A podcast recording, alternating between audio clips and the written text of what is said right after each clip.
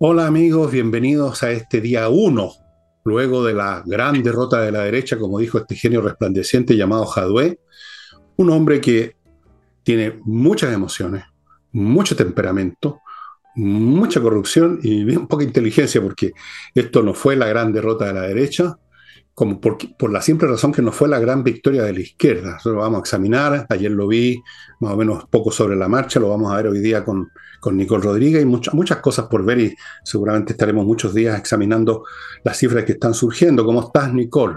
¿Cómo le va?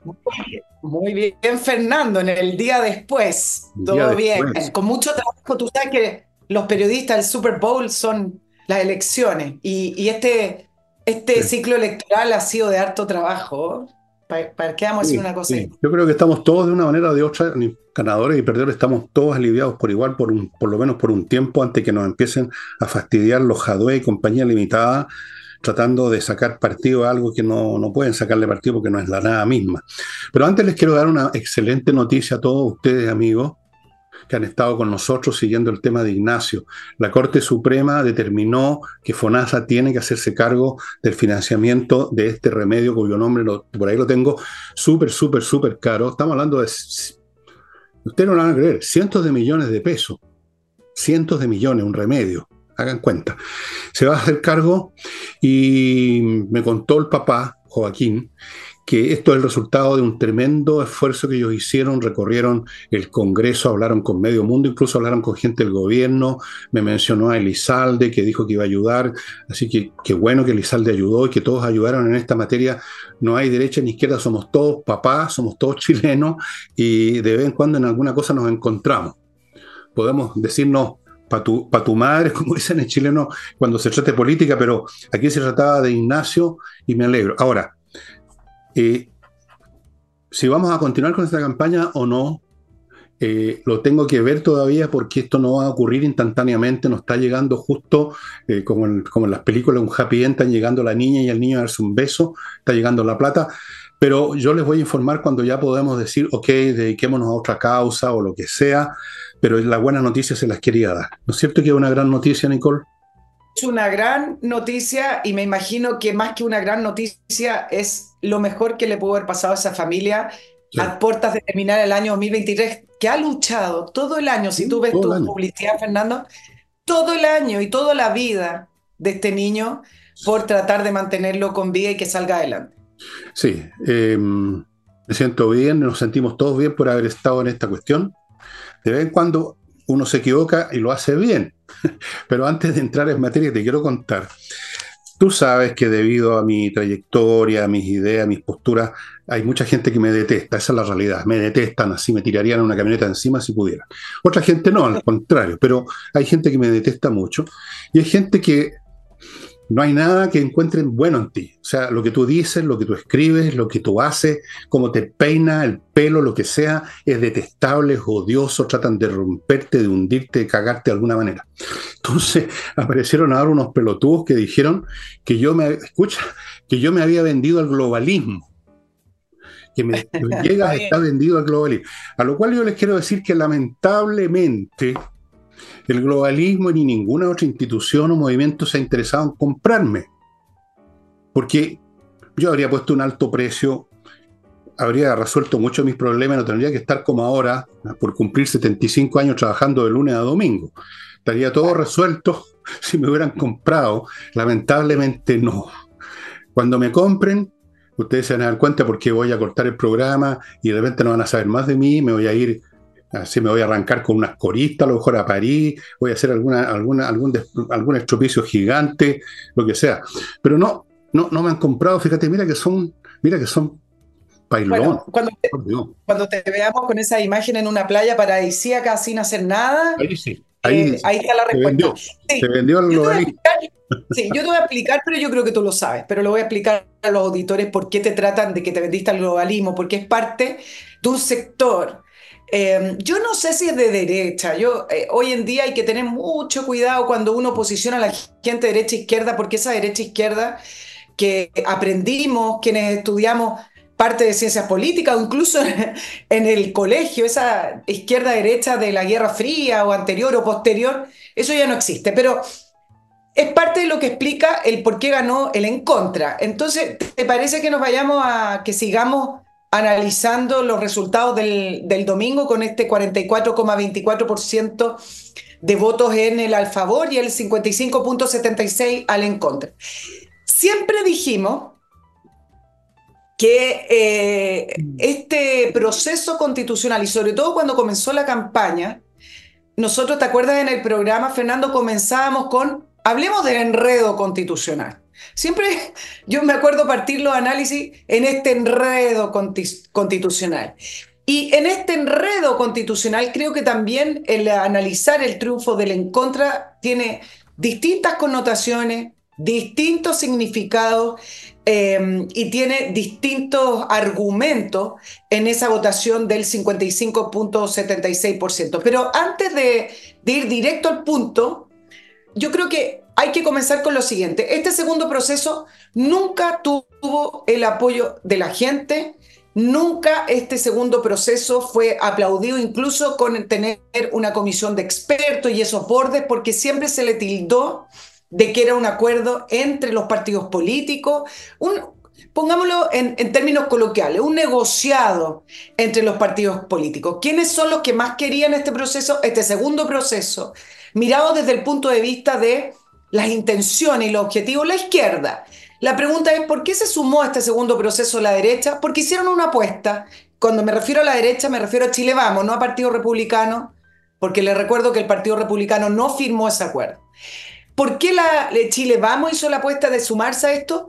Para despejar las próximas elecciones que tiene que ver con el proceso presidencial, municipal y parlamentario que viene de acá a dos años más. Entonces, me imagino que la apuesta fue, despejemos este tema de una vez, para que no sigan hablando de la constitución de Pinochet o que la derecha se aferra a una constitución que no nació en dictadura y se sumaron. Y por lo demás, porque ya se habían sumado en el gobierno de Piñera a tildar a la constitución como la culpable de todos los problemas. Pero siempre este proceso surgió con la desconfianza de la gente, el hastío y las pocas ganas de hacer un segundo proceso. El Partido Republicano no lo firma, pero luego de que esta dinámica política siguió adelante, se vio en la necesidad de incorporarse. Fue una apuesta. Algunos dirán, bueno, la perdieron. Puede ser, no lo sé, pero muchas veces en política tú no te puedes quedar fuera de la cancha. Luego cuando ganaron en el 7 de mayo la mayoría del Consejo eh, Constituyente, algunos dijeron, bueno, esa apuesta a lo mejor va a salir triunfadora. En el resultado total, claro, mirado en perspectiva hoy, unos dicen, parece que no salió tan, tan triunfadora. ¿Cómo se interpreta el voto del en contra? Yo les voy a decir que tiene tanto significado que hace justicia al enredo constitucional. Miren, hice un resumen sin mucha profundidad, pero de, de lo que hoy pude leer y estuve todo el día leyendo. Uno, la izquierda, que no se suma a esta propuesta constitucional porque era más bien una, una propuesta muy moderada. Dos, la gente que se sumó contra el proceso constituyente, es decir, desde un inicio no querían un segundo proceso constituyente. Tres, quienes creían que dándole el, punto al en contra estaban diciéndole fin al octubrismo. Cuatro, quienes creían o piensan que el en contra le daba también un eh, portazo en la cara a la clase política. Cinco, quienes creían que el en contra también le daba un portazo y le decía no al gobierno y estaban votando en contra del gobierno. Seis, quienes estaban en contra de esta propuesta constitucional, principalmente de la derecha, porque consideraban que se cedió demasiado y que no era una propuesta de derecha, sino más bien una, una propuesta socialdemócrata. Acuérdame, Fernando, para después profundizar en este punto, que es una pregunta que nadie se hace. Y séptimo, quienes consideraron y se sumaron a esas voces que hablaban que esta propuesta era un retroceso, principalmente un retroceso para la mujer y un retroceso, por ejemplo, en algunos derechos que para la izquierda son ya derechos adquiridos y que supuestamente se cumplen. Te hice ahí un pequeño resumen porque después quiero profundizar en algunos puntitos. Bueno, eso es lo que dije ayer, de, que todos los grupos que estaban realmente en, en esa votación, tú yo vi cinco grupos en ese momento, tú estás viendo siete y puede que hayan 20 también. Puede uno empezar a afinar más la cantidad de grupos. Por eso que ayer dije quién ganó. quién ganó. Eh, el voto, por ejemplo, de esa gente de derecha que no le gustaba esta proposición eh, es muy grande. Yo, uno, uno no nota, examinando las cifras, las comunas, por ejemplo, cuántos votos o proporción de votos sacó en comunas de derecha, muchos. Uno lo, yo lo veo personalmente por los mails que me llegaban a, a, mí a propósito de mi programa, que es gente de oposición prácticamente toda, y sin embargo diciendo yo en contra, estoy en contra, estoy en contra, eran muchos. Entonces, ¿cuántos de ese 55%, qué porcentaje, qué parte de ese 55% no tiene nada que ver con la izquierda? Es más, son más a la derecha que muchos de los que votaron a favor entonces, por eso que esa, esa, exclamación del señor Jadwe tan inteligente de que esto fue una gran derrota de la derecha, bueno, anda a decirle eso, Jadwe, a los tipos de derecha que votaron en contra. Ellos, para ellos fue un triunfo de la derecha, no una derrota de la derecha.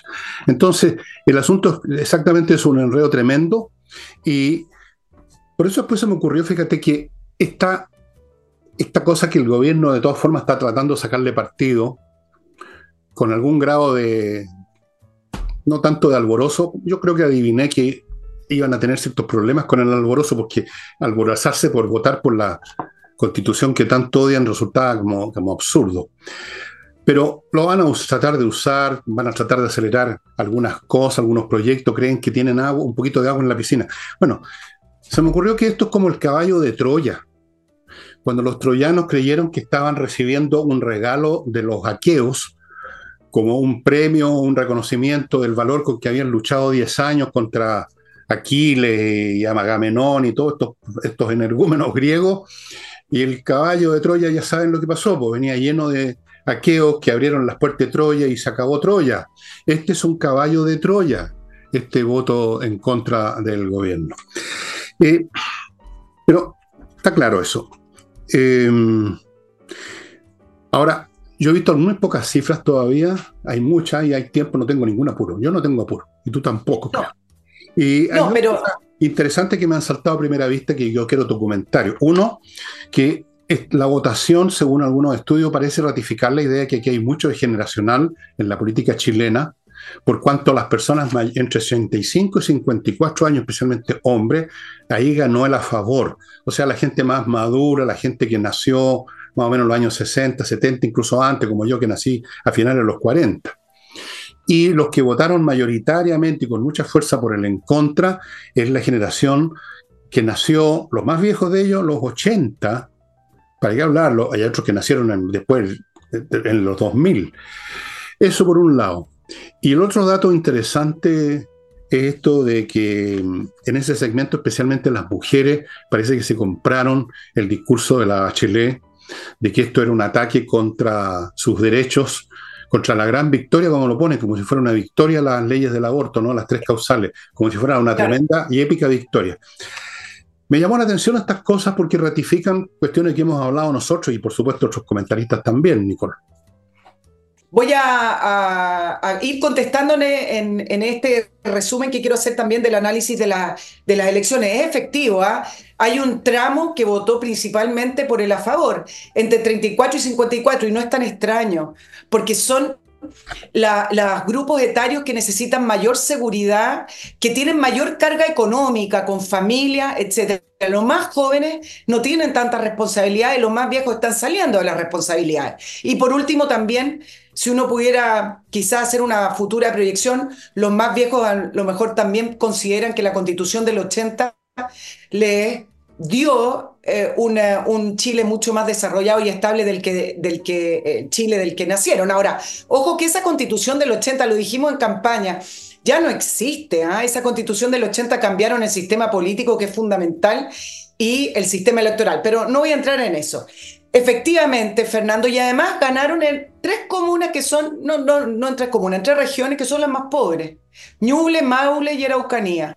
¿Qué es lo que significa eso? Que proyectaron en el a favor una mayor estabilidad y certidumbre para poder salir de un estado que es muchísimo más deteriorado quizás que el resto de, de, Chile. Ahora, me faltó el grupo de los desinformados, confundidos y enredados en el, en el voto en contra. Uno podía ver eh, yo lo vi también por lo que me llega a mi programa de la entrevista de Nicole Rodríguez, el día domingo, en la mañana, preguntando cómo se vota acá, qué, qué, qué hace mejor. Bueno, te voy a contestar algunas de, de, las cosas que tú me decías haciendo una pregunta que yo creo que es una pregunta que hoy nadie se atreve a decir, pero ves cuando se están instalando en Chile ciertos conceptos y a mí me parece que hay que ponerles un poquitito de ojo. Y la pregunta es si esta propuesta constitucional, que efectivamente tenía una mayoría de derecha, liderada por republicanos, pero que necesitaba los, votos de Chile Vamos, era una propuesta que representa las ideas de derecha. Y yo voy a decir algo súper incorrecto, al contrario de todo lo que dijeron el domingo. No representa las ideas puras de derecha, porque el Partido Republicano primero tuvo que transar los 12 bordes y ahí es donde entran los ruidos que hizo en campaña el Estado social y democrático de derecho, que algunos dirán, hoy no tiene efectos prácticos, pero desde el punto de vista de los principios no representan los ideales de derecha. El tema de los derechos progresivos, que acá lo analizamos y que efectivamente tenía una bajada y normas que significaban que había límites. Pero, en fin, si uno va analizando algunos puntos, había muchísimas normas estructurales que no representan el ideario de derecha. Entonces yo acabo de decir todo lo contrario que se dije. Cuando eh, salió el oficialismo, algunas cosas, algunos políticos de la centro derecha, diciendo que republicanos no escuchó, que no se llegaron a acuerdo, que Chile necesita acuerdo y moderación. Me parece que todo este segundo proceso es el resultado de un gran acuerdo.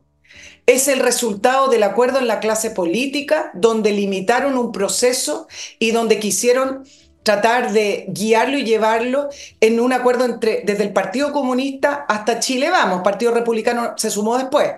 Por lo tanto, a mí no me parece que esas interpretaciones sean correctas. La pregunta es si el Partido Republicano, y eso vamos a darle algunos días para que lo respondan, y Chile Vamos perdieron con un texto que lo representan o con un texto que se dieron. Y dicho eso, cuando algunos hablan que el texto era maximalista y que representaba la idea de republicano, me parece que solo se están concentrando en un tema donde el Partido Republicano no logra salir del embudo y es con el aborto y las mujeres.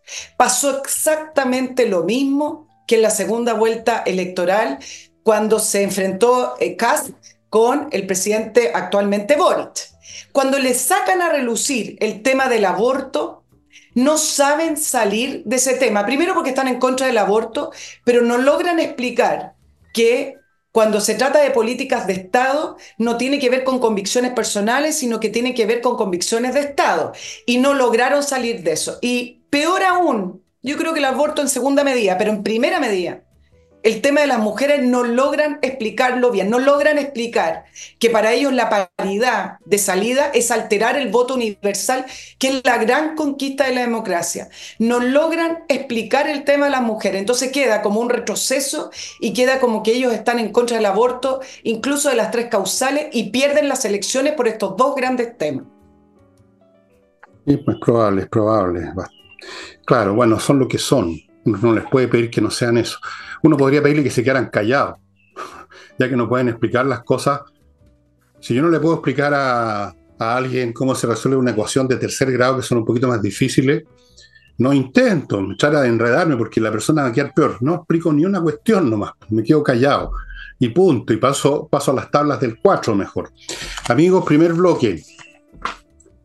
Eh, KMRP, un software financiero ideal para manejar muy bien su empresa, cualquiera que sea su tamaño y su rubro. Todos los aspectos del asunto del negocio, facturas electrónicas, revisión de estado financiero, control de stock, eh, conexión con, eh, con el FISO impuesto interno, integración con los bancos, eh, todo, todo, todo.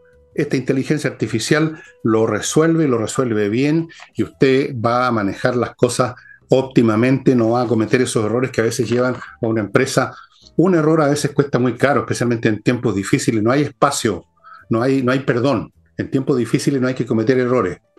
Continúo con Entrena Inglés, la academia gestionada por profesores de inglés que dan clases online, que están ofreciendo unos cursos que ustedes ven aquí a mi derecha en el afiche, para que en el verano los chicos especialmente aprovechen un poco y de repente incluso se aburren con tanto jugar y darse vuelta para que aprendan inglés. También las puede hacerlo usted Cualquier duda, cualquier consulta, mande un mail a coordinación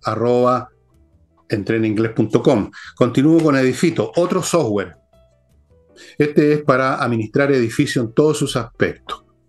Administrativo, físico, personal, remuneraciones, cotizaciones, todo lo que es, porque un edificio abarca muchas cosas, porque tiene empleados, hay que ver el tema de los jardines, montón de cuestiones. Edifito, un software que se está usando en miles de miles de miles de edificios en este continente. Sigo con tu asesoría tributaria, que usted ubica a estos profesionales en tu tributaria.cl. Se hacen cargo, amigos, de su contabilidad y de su tributación.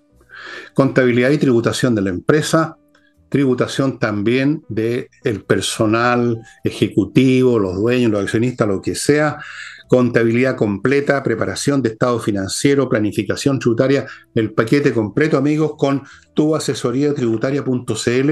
Es poco recomendable meter las patas en las declaraciones de, tributación, porque después empiezan los mails que llegan de pronto producen pánico con los anuncios de multas, problemas, que hay que ir a declarar, qué sé yo.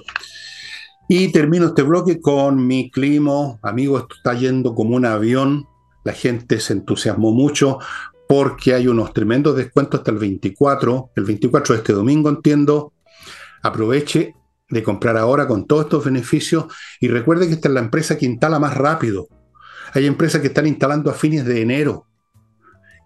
Esta empresa está instalando en más o menos el 27 de diciembre si usted contratara ahora. Tienen equipos espectaculares. Además, garantizan cinco años la instalación.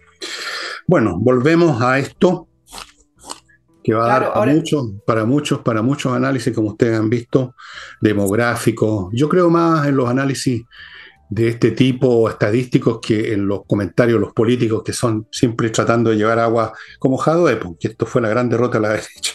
Cuando aquí lo, que está explicando, lo que está explicando Nicole, lo que expliqué yo, lo que explican todos, lo que explica cualquier persona que tenga dos dedos de frente, es que el voto en contra es un voto complicado donde hay demasiada gente adentro. Si hay un, voto donde está la derecha y la izquierda al mismo tiempo, entonces ¿de quién es la derrota y de quién es la victoria?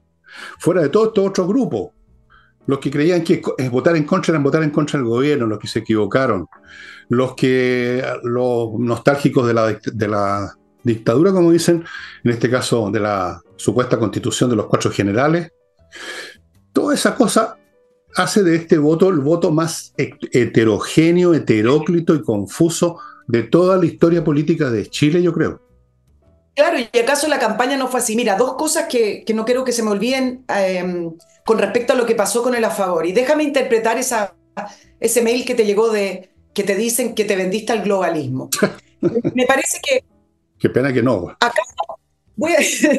bueno, pero también hay algunos en redes sociales, no, yo no me guío mucho por redes sociales, pero es importante para tomar la temperatura, la dinámica de lo, de la, de lo que se dice.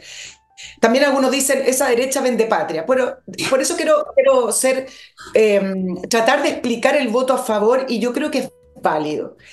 Hay un grupo de derecha que se descolgó de la favor porque consideran que dar el voto a favor, aunque lo haya escrito Chile vamos con el Partido Republicano mayoritariamente, pero teniendo esos bordes, etcétera, que no congeniaban con ideas de, derecha, consideraban que dar el voto a favor significa validar el octubrismo, la, idea, bueno, el intento de golpe de Estado y eh, validar la violencia como forma para presionar por los cambios. Es decir, consideran que el votar a favor era validar todo lo que se inició a partir del 19 de octubre del año 2019, daban la vuelta completa. Y a mí me parece válido ese voto.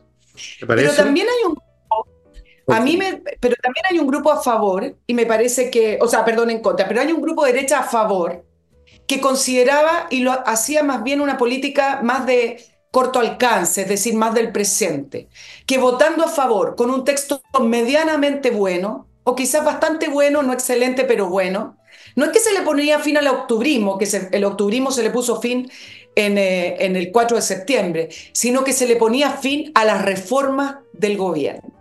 Y me parece que ambas miradas de derecha son válidas. En esta oportunidad ganó el fin del octubrismo, el fin de la violencia como mecanismo de cambio y no ganó la mirada más presente, es decir, estamos frente en un contexto de un gobierno que no da certidumbre, más bien da incertidumbre, por lo tanto el contexto económico es cada vez peor y va a seguir siendo peor, y además un gobierno que independiente de que su modelo y sus reformas han fracasado, fracasó el 4 de septiembre, luego fracasaron en la elección de nuevos constituyentes, van a seguir insistiendo a través del Congreso.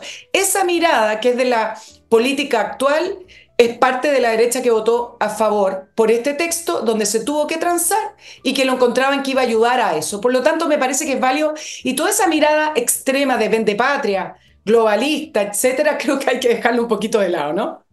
Bueno, tú, tú, decías que esa, esa mirada, la primera, los, de los que votaron en contra, era válida, decías tú. Me parece que es válido. creo que válida, puede ser válida, pero yo no sé qué quiere decir. Yo no sé qué quiere decir válida.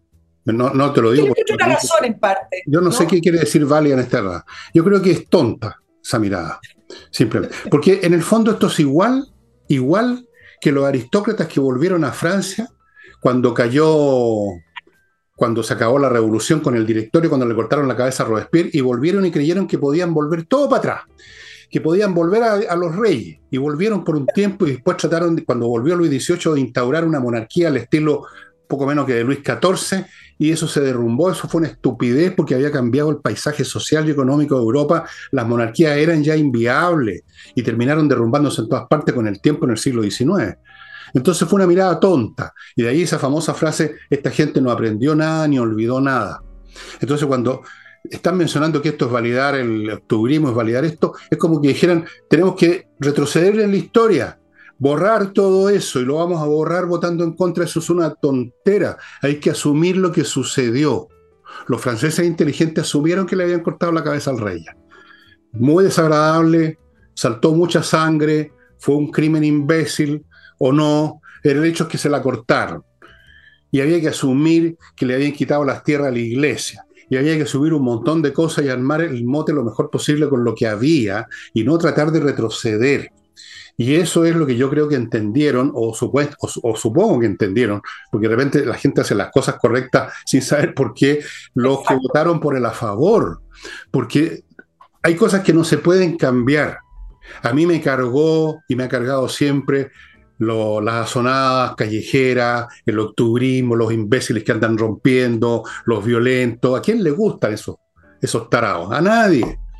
Pero ocurrió, y eso tuvo consecuencias y uno tiene que asumir las consecuencias y arreglar las cosas lo mejor que se pueda, arreglar el jarrón lo mejor que se pueda y no pretender que nunca ocurrió. Entonces votemos esta cuestión en contra para que nunca haya ocurrido y ya ocurrió. Entonces, estúpido, fue una cosa estúpida. Y se los digo ahora en la cara a los que votaron así, fueron estúpidos en esta materia. A lo mejor ustedes son unos genios en otra cosa, pero en esto fueron estúpidos. Porque no tomaron en cuenta la realidad. Ahora, no importa. Yo mismo dije ayer y lo sigo diciendo que todo esto, en vista de la situación internacional y en vista de que lo que importa es el personal que llegue al poder, es bastante menos relevante lo que creemos.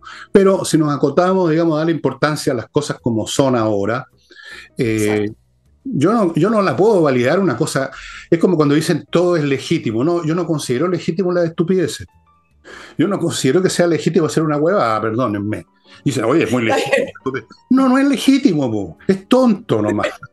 Está bien. Ahora, hablando de tontera, mira, eh, tres cositas de la derecha para irme a algunas frases que hoy día se han repetido, que a mí me parece que son esas frases de buena crianza, pero que no están analizando nada. Eh, la derecha yo creo que en la campaña se enredó, y se enredó por la gente que se les colgó la derecha. Y primero intentaron hacerlo a través de el contenido y se dieron cuenta que no había tiempo. El proceso constituyente, el segundo, siempre estuvo con una mayoría en contra, por lo tanto el contenido ya no. Y después se fueron a esta frase famosa que se jodan. Pero yo creo que acá hubo una interpretación que fue una interpretación con un efecto colateral que ellos no querían. Que se jodan, hoy día viendo y sumando y restando, se interpretó como que jodan todo, que se jodan todo en el proceso y eso incluye al Partido Republicano y a los que votaron a favor. Entonces, no fue una frase propicia. y luego claro, y después intentaron dos semanas antes, una semana antes, que el voto a favor era en contra del presidente y del gobierno, pero fue muy confusa. Y en segundo lugar, creo que ocurrió voy a hacer una comparación entre la figura de Matei con Sichel. Y ustedes dirán, ¿por qué? Porque creo que ocurrió exactamente lo mismo que ocurrió en la segunda vuelta presidencial con el Cast, cuando Sichel le tuvo que dar su apoyo y le pidió garantías democráticas. Si la derecha no aprende a ganar elecciones, aunque sus ideas sean buenas, aunque su dirección eh, hacia dónde debe llevar el país a lo mejor sea la correcta, pero no aprenden a ganar elecciones sumándose y teniendo realmente un bloque unido para, con el objetivo de ganar esa elección, no van a ganar la futura elección. La izquierda, con todos los problemas que tiene el gobierno, el peor gobierno desde que llegamos a la democracia, se unieron, no, el, texto se cayó solo, este proceso, pero cuando uno ve las conferencias de prensa o cómo se juntaron o cómo se unieron para poder por lo menos sacar algo de, de victoria, de una victoria que no es para ellos en este segundo proceso, uno dice, saben ganar elecciones. La derecha, ¿qué pasó? Matei tempranamente se colgó del tema de las mujeres. Si una persona de derecha cree en las ideas de derecha, no debiera creer en la paridad de salida porque altera el voto y no debiera creer en una serie de políticas que, que son al final invasivas que son invasivas a la libertad. Y el tema del aborto se sumó a la izquierda. Entonces después, claro, cuando le dijeron, oiga, usted la figura presidencial de la derecha que está mejor encaminada, ¿cómo no va a votar o no va a apoyar la campaña a favor? Dice que leyó el texto y se suma. Bueno, me parece que pasó de distinta manera, exactamente igual a Sichel, dando ese apoyo con esa carta de credenciales eh, eh, democrática, así como un poco con asco, pero quiero, pero no quiero, porque no sé si voy a caer junto con ellos. La derecha tiene que aprender a sacar adelante una elección, porque si no, no, llega ni a la presidencial y no llega ni al parlamento. Mira, no van a aprender nunca porque nosotros, ellos, si tú examinas la vida o, la, o la, el currículum de prácticamente toda esta gente de derecha, todos tienen sus vidas en otra parte en realidad. Son dueños de algo, son empresarios, tienen grandes buffets. Estoy generalizando, pero en general es así. La política para ellos es, una, es, amateur. La izquierda es profesional, no tienen otra cosa. Al revés, examina todo el currículum de todos estos cabritos, incluyendo estos cabritos, incluyendo el presidente de la República. No tienen otra profesión que hacer política, no tienen otro medio de llegar al poder que la política. No tienen mecanismos económicos, ni, ni raigambre familiar, no tienen nada salvo la política y por lo tanto, por supuesto, son especialistas en eso. Fíjate, yo creo que igual van a ser derrotados eventualmente porque hacen todo mal, pero van a ser derrotados no por la derecha, sino a pesar de la derecha los va a derrotar la ciudadanía chilena a pesar de los errores de los Matei y de los demás, de las discusiones, porque ya se empezaron a sacar los ojos que si fue Cast el que la cagó, o fue la Matei, o si fue fulanito, o que la campaña, que el que jodanse se interpretó, jodanse todo, etcétera, etcétera, a pesar de la derecha. Va a ganar la derecha, o, o más bien dicho, la oposición, no por la derecha. Y antes de continuar, a pesar de todo, como no me he podido vender a los globalistas, tengo que seguir haciendo estas publicidades, ustedes comprenderán, porque tengo que comer. Amigos, espacioajedrez.com todavía tiene, o sea, sobrado tiempo hasta el domingo de meterse en el espacioajedrez.com, comprarle una caja de ajedrez con todo lo que se requiere para jugar, ojalá también con un reloj, un, curso, un curso que son muy entretenidos, todo en espacio ajedrez a esos chiquillos habilosos para que no se le pasmen.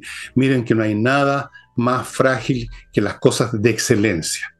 a la tontería es fácil llegar eh, en caída libre. A la inteligencia hay que hacerse un poquito de esfuerzo. Así que ayuden a esos chicos a que consoliden su mate y no se contaminen con la mediocridad que los rodea por todos lados. Espacioajedrez.com.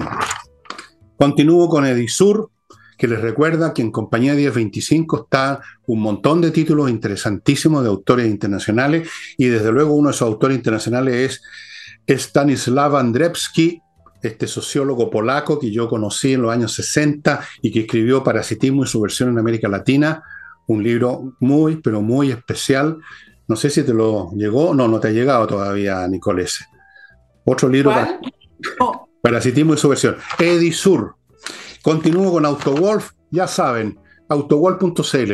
Pónganse en contacto, llega un equipo a su casa y en un día le dejan la carrocería del auto como nueva garantizado por vuestro servidor que ya lo hizo.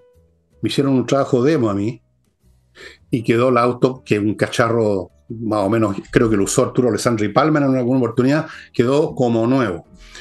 autogolf.cl y termino el roque con kmmillas.cl donde usted puede vender sus millas acumuladas por sus vuelos antes que desaparezcan en la nada, que es lo que ocurre. Pagan bien, salvo que usted las vaya a ocupar en estos días. Si no, véndalas en kmmillas.cl. Además, no, necesita venderlas todas. Te puede dejar un, ahí una, como dicen, una alita. puede dejar una alita. Ya, Nicole, volvamos con nuestro... Digamos en, este día uno, como le llamamos al inicio. El uno de la gran derrota de la derecha. El, uno de la gran derrota de la derecha. Las frases que se repiten, que suenan bien, de analista y todo, y me parece que no tiene nada que ver con la realidad. A propósito de lo que tú explicabas, de aquellos que quieren volver a foja cero, como, no, acá no pasó nada, no, no. Borrar Exacto. Frases que se repiten, y esto es más bien para, para hacerlo un poco más coloquial. Gane quien gane el domingo, el país debe llegar a acuerdo. Bueno, acá obviamente eh, decir simplemente dos cosas. Estamos en un momento en que no se puede llegar a acuerdo y no se puede llegar a acuerdo porque la manera en que se quieren solucionar algunas de las grandes crisis de este, de este, país tiene dos maneras muy distintas de verla y el punto medio se fue estirando, estirando hasta tener estos dos polos Déjame hacer, perdona que te interrumpa, no me gusta interrumpir, como tú sabes, pero antes que se me vaya la idea. Fíjate que de algún modo hemos llegado a un acuerdo tácitamente. Estamos todos con la ah, constitución. la derecha con la constitución porque la derecha en principio no hubiera querido un proceso, o sea, hubiera querido, y muchos querían, seguir con la constitución que funcionó perfectamente bien. Hasta el señor Insulza, el acomodaticio número uno de Chile, lo reconoció. Bueno, lo reconoce todo para acomodarse. La derecha está con la constitución de Pinochet, la izquierda está con la constitución de Pinochet, la ultraderecha está con la constitución de Pinochet, está todo el mundo con la constitución, así que tenemos el primer gran acuerdo tácito de la historia de Chile. Excelente. En lo demás sí tenemos diferencias. Eh, claro, después, gane quien gane, Chile debe retomar la senda del crecimiento. ¿Cómo se va a retomar la senda del crecimiento con un gobierno de izquierda que habla de igualdad, redistribución, contra el liberalismo y contra cualquier cosa que se llame empresario y creen en el Estado? Por lo tanto, frase vacía. Y la que más me, me parece que está muy alejada de la realidad es que la vuelta larga que nos dimos cuatro años para llegar al mismo punto y quedar igual. No. y acá creo que voy a ser parte de lo que tú estás diciendo, Fernando, que lo tenía preparado de antemano. Hay un refrán que dice que nunca se vuelve a cruzar el mismo río. Chile no llegó al mismo punto porque Chile está mucho peor que cuando se inició el proceso constitucional el 19 de octubre del año 2019, producto de un intento de golpe de Estado. Esto no fue un acuerdo de la, del mundo político, es decir, ¿cómo, solucionamos los problemas de Chile? Mira, tenemos problemas en salud, en educación, ya hagamos un proceso constitucional y, y cambiemos la constitución para hacer lindas y grandes reformas acordadas entre todos. Acá hubo un intento de golpe de Estado, eh, le pidieron que entregara la constitución porque si no le hacían el golpe de Estado Sebastián Piñera. Muchos dicen que tuvo pocos cojones para defenderla, yo creo que sí, pero a la vez hay que recordar algo. Chile Vamos dejó de apoyar a Sebastián Piñera y se hicieron parte del relato de la izquierda que la constitución era el problema en vez de defender a un gobierno. Por lo tanto, el gobierno de Sebastián Piñera y Sebastián Piñera quedó solo. Yo no sé quién, con muchos cojones, cojones que tenga, puede defender solo un, un gobierno. El punto es que no es que partimos y llegamos al mismo punto. Acá se partió con una insurrección, se partió con un intento de golpe de Estado y terminamos en otro punto que es con un Chile mucho más deteriorado donde no se ha respetado el Estado de Derecho y con la misma constitución que ya fue reformada y que cambió el sistema político y el sistema electoral. Por lo tanto, no llegamos al mismo punto. Bueno, sí, efectivamente. Estuve viendo hoy día una cifra, decían, todos estos procesos costaron 150 mil millones de pesos. Y, y, dos años, ¿no? ¿Dos años? ¿Qué? Más, pues, bueno, podría No, cuatro, porque es desde el año 2019. Ahora, veamos las cosas por otro lado. Tratemos siempre, amados hermanos, de ver todos los ángulos posibles y después de eso o llegamos a una síntesis o quedamos confusos, pero hagamos el ejercicio. Alguien podría decir que este fue, estos 150, con estos 150 mil millones compramos la paz y evitamos la guerra civil, dicen algunos. Porque con todo este proceso, la izquierda ya no entró en el tema, no siguió con las calles, con, la, con el vandalismo, con los incendios, con las multitudes, con todas esas, todas esas cosas. Y entraron en esta onda de que iban a ganar la proposición, iban a ganar esto, iban a ganar lo otro. Fueron derrotados una vez y otra vez. Se fue calmando los ánimos. La gente no tiene, los seres humanos no están para estar todo el tiempo en un estado, digamos, con pintura de guerra. Se fue todo, se fue todo aguateando se fue todo guateando. Así que alguien podría decir, mire, nos costó 150 mil millones de pesos evitar enfrentamientos mucho más violentos que en su caso extremo hubieran sido una guerra civil. Alguien podría argumentar eso y yo no lo voy a rechazar esa tesis así de golpe, de buena a primera, sino que voy a darme una semana para estudiarla con mi inteligencia artificial que tengo yo, que me regalaron los extraterrestres y que es la que me permite hacer este programa. Así es que, quién sabe, ah? nos evitamos un problema. La, pregunta, hagamos un contrafactual histórico. ¿Qué hubiera pasado si no se abre camino a toda esta historia constitucional, a todo este enredo y a todo este gasto? ¿Qué hubiera podido pasar? Es la pregunta. Justamente con un gobierno débil que no se atreve a frenar al tiro las cosas, porque lo que producen las catástrofes y las guerras civiles no es que las dos partes estén, digamos, en pie de guerra, sino que una de ellas está débil, entonces la otra se atreve a seguir adelante y eso obliga incluso al débil a defenderse. Así empiezan todas las guerras, incluyendo las civiles, un lado fuerte y otro débil. Nunca, es nunca son los dos fuertes, uno, uno eso, eso es sabido. Así que en una de esas, Nicole, las astucias de la historia de Hegel.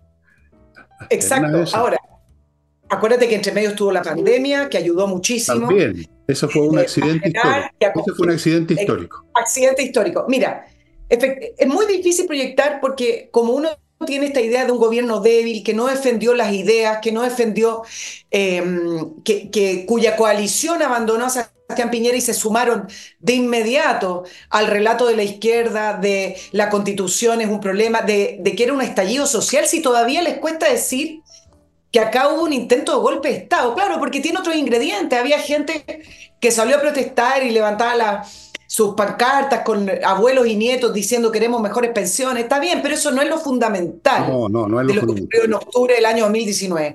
Acá hubo violencia y esa violencia presionó al gobierno a abrir el proceso constituyente porque a través de la fuerza pública el gobierno de Sebastián Piñera con su coalición no se atrevió a detenerlo por culpa de aquellas demandas que podrían haberse levantado y que se levantaron pero que fueron cayendo por violación a los derechos humanos.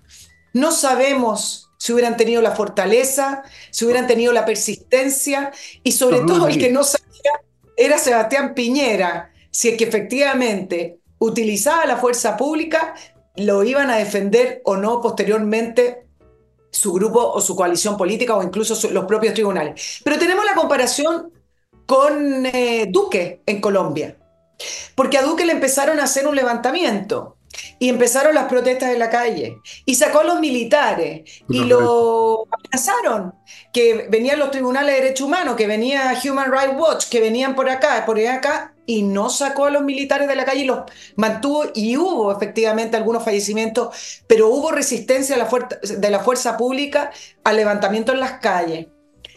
Después hubo un cambio de gobierno, es verdad, pero eso ya es otra, es otra materia. Estamos hablando del momento en que se empezó a levantar la violencia en las calles. Hay, otro, hay un ejemplo de, de un presidente que, a pesar de las amenazas a través de la violación a los derechos humanos, mantuvo eh, intentó mantener el orden público independiente de esas amenazas. No, no, no sé.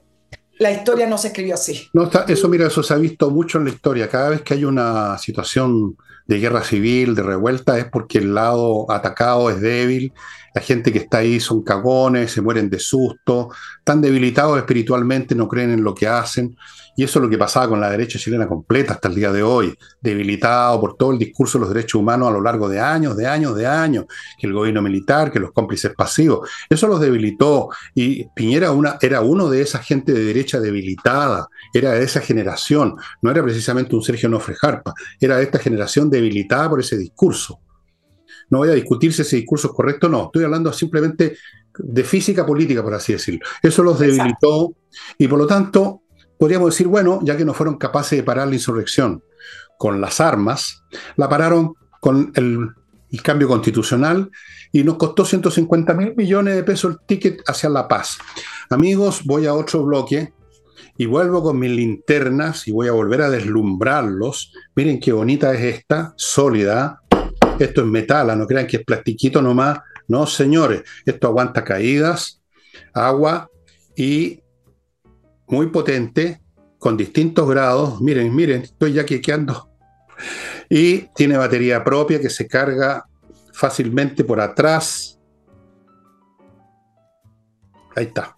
Por acá, amigo, se le enchufa una unidad USB, se pone en el computador, por ejemplo, y listo, listo, listo, listo. Una gran cosa tener siempre una linterna a mano. Siempre se puede, siempre va a ser necesario. Siempre, porque se corta la luz, porque usted no está en su casa en un camino, el auto quedó en pana, tiene que buscar algo. La linterna, estimados amigos, estas linternas son fantásticas. Ustedes ven la potencia lumínica. ¿Quién las tiene? Torch. Solamente Torch, únicamente Torch y exclusivamente Torch.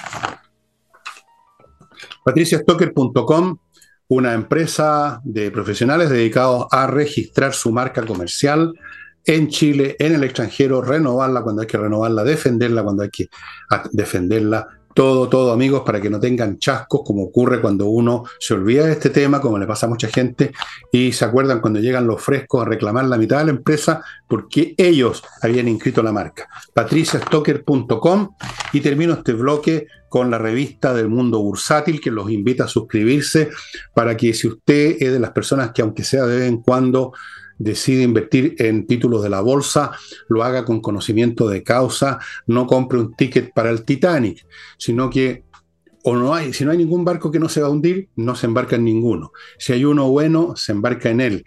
La información en Mundo Bursátil es una revista manejada por gente que tiene muchos años de experiencia en este tema.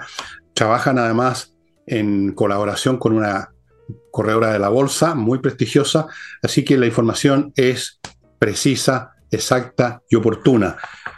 Suscríbase a Mundo Bursátil si usted, aunque sea una vez al año, va a la bolsa. Eh, ¿Puedo retomar la última frase que me queda para irme al tema de... Por supuesto. adelante, adelante, Nicole. La última frase que se ha repetido todo el día, que la repitieron incluso la semana anterior desde la derecha a la izquierda, es bueno, despejando el tema constitucional, ahora nos dedicamos a los temas que le preocupan y le importan a la ciudadanía. Y yo creo que eso también es una falacia, porque el segundo proceso constituyente fue un proceso que fue bastante ajeno al ritmo político y al ritmo de la agenda del gobierno, que, principalmente además el gobierno era muy interesado en desligarse de ese proceso. Por lo tanto, eso no es verdad, porque durante todo este tiempo se ha estado discutiendo eh, las no las prioridades, pero se ha estado discutiendo varias de las crisis que está viviendo nuestro país. No porque el gobierno maneje una agenda, sino que porque le estallan así prácticamente semanalmente los problemas que nos hacen cargo. Y entonces, miren lo que pasó hoy día que refleja exactamente lo contrario a lo que son las prioridades de este país. Dijeron eso y el gobierno dijo, ahora nos dedicamos a las prioridades y parte con la reforma de pensiones y la reforma tributaria. ¿Son esas las prioridades de este país? Yo hubiera esperado un gobierno que realmente supiera cuáles son las prioridades, prioridades de este país, decir, aquí viene mi batería de proyectos o esta es mi agenda para combatir la delincuencia, el narcotráfico y el crimen organizado y el terrorismo. Nada con respecto a seguridad, que es el tema número uno de la gente.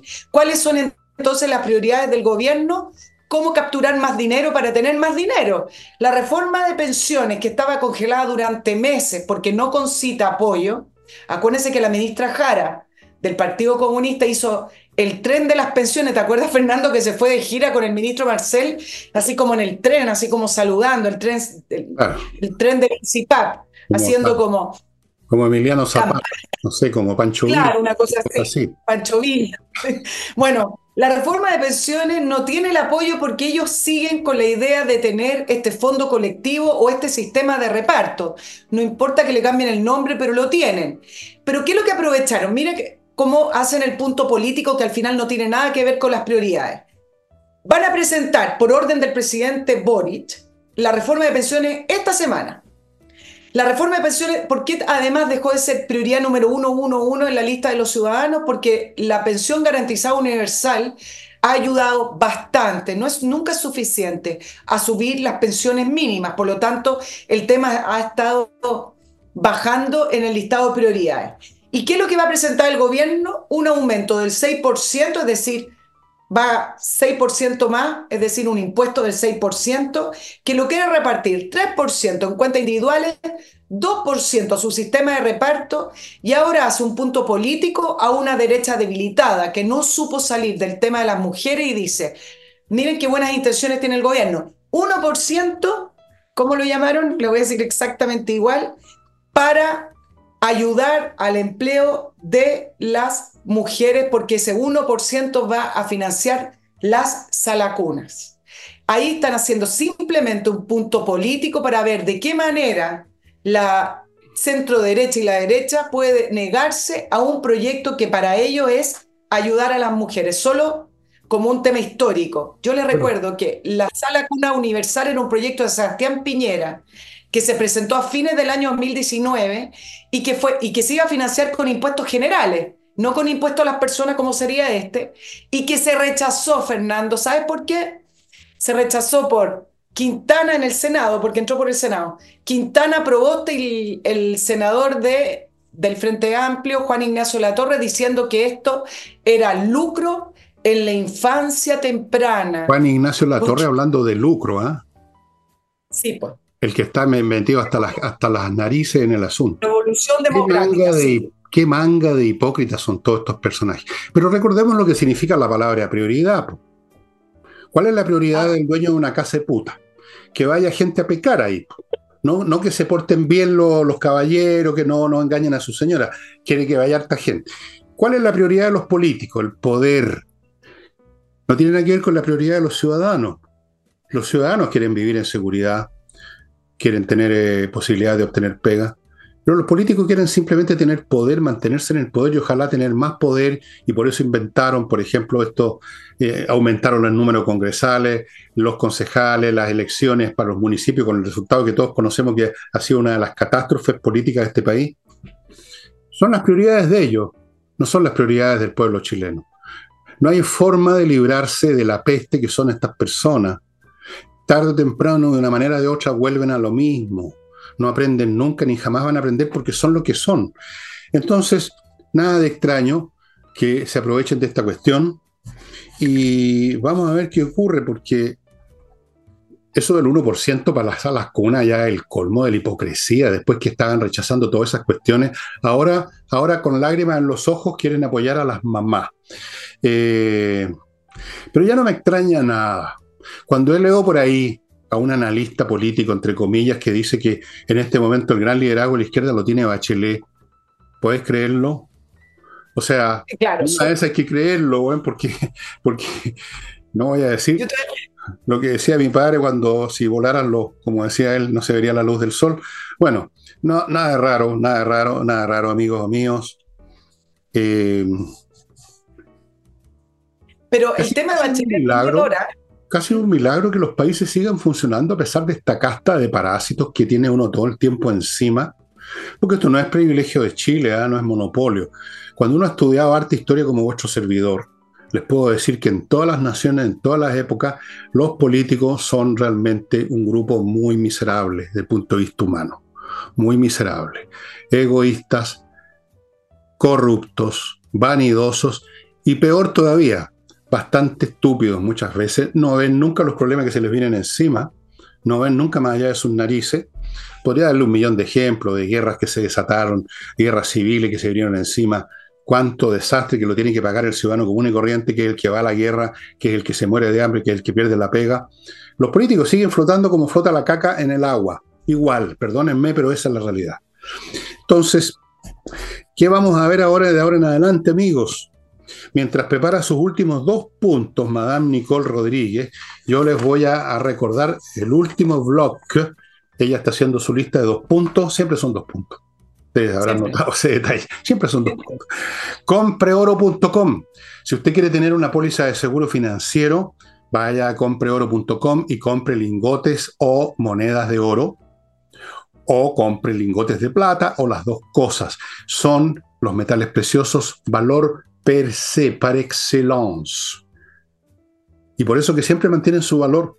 Y de hecho suben de valor cuando los demás medios de intercambio, la moneda, los papeles, se derrumban. Oro y plata en compreoro.com. Continúo con Hey, el corredor que está vendiendo todavía, a pesar de todo. Él se dedica 100% a cada propiedad que ponen en sus manos, por eso que él dice, si usted me pone una propiedad, no se la ponga a otros. Esta cosa es fundamental, tiene métodos especiales y le funcionan. Ángel Hey. Y termino con la publicidad de hoy día, porque todavía no me compra el globalismo, lamentablemente. Estoy esperando un llamado a ver si de repente. Remodeling, una empresa de puros profesionales para remodelar su casa o su departamento en temas de pisos, paredes, muebles de cocina y muchas cosas más, yo le estoy nombrando algunas, tienen arquitectos para remodelaciones un poco mayores, todo. Profesionales, amigos, pónganse en manos de profesionales. Se acabó la era del maestro chasquilla, del gafiter de barrio.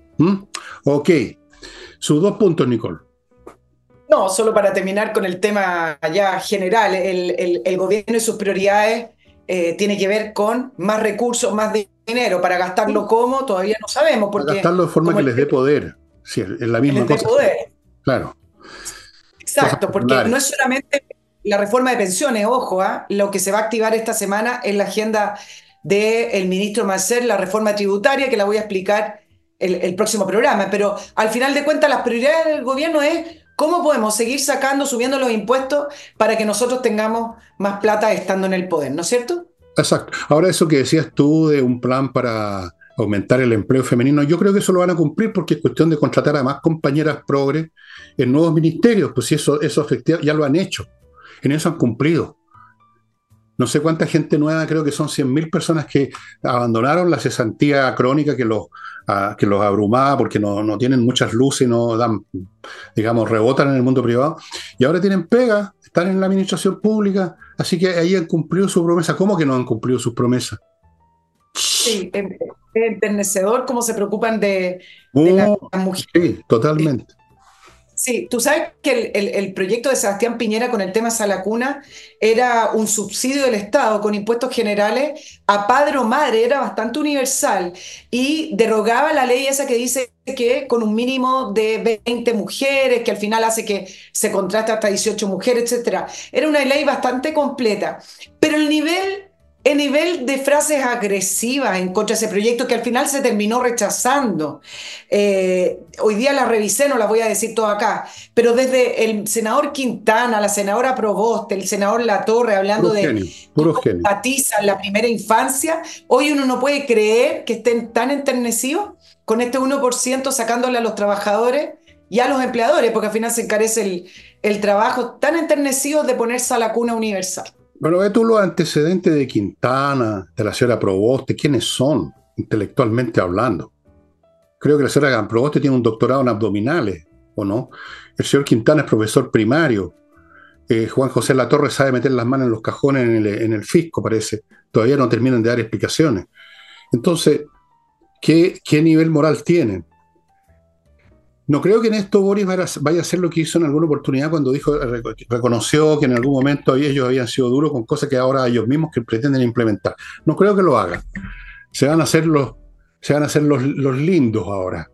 Ellos presentando problemas para beneficiar a las mujeres, a las criaturas. Mira, estoy que lloro.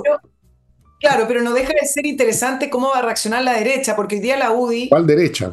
claro, ¿cuál derecha? Bueno, el tema que se planteaban hoy los analistas, digamos los expertos, porque eso le gusta a este país, los expertos, eh, decían, bueno, ¿cuál va a ser el tono de la derecha ahora que su proyecto constitucional fue rechazado? Y resulta que hoy día la UDI dijo que no van a apoyar malas reformas, bastante claro, no porque se haya rechazado ese texto van a estar a favor de, aprobar las reformas de gobierno. Bueno, como el gobierno les puso un punto político inmediato, que fue donde la derecha no sabe salir jugando con el tema de las mujeres, veamos cómo responden, porque el, proyecto va a ingresar esta semana a el aviso del gobierno y la ministra del Partido Comunista, la ministra Jara, a decir, ok, ¿Cómo van a reaccionar ante ese famoso 1% que iría a beneficio de supuestamente del empleo femenino sacándole un 1% del trabajo de la gente. Pero bueno, yo hubiera preferido con impuestos generales.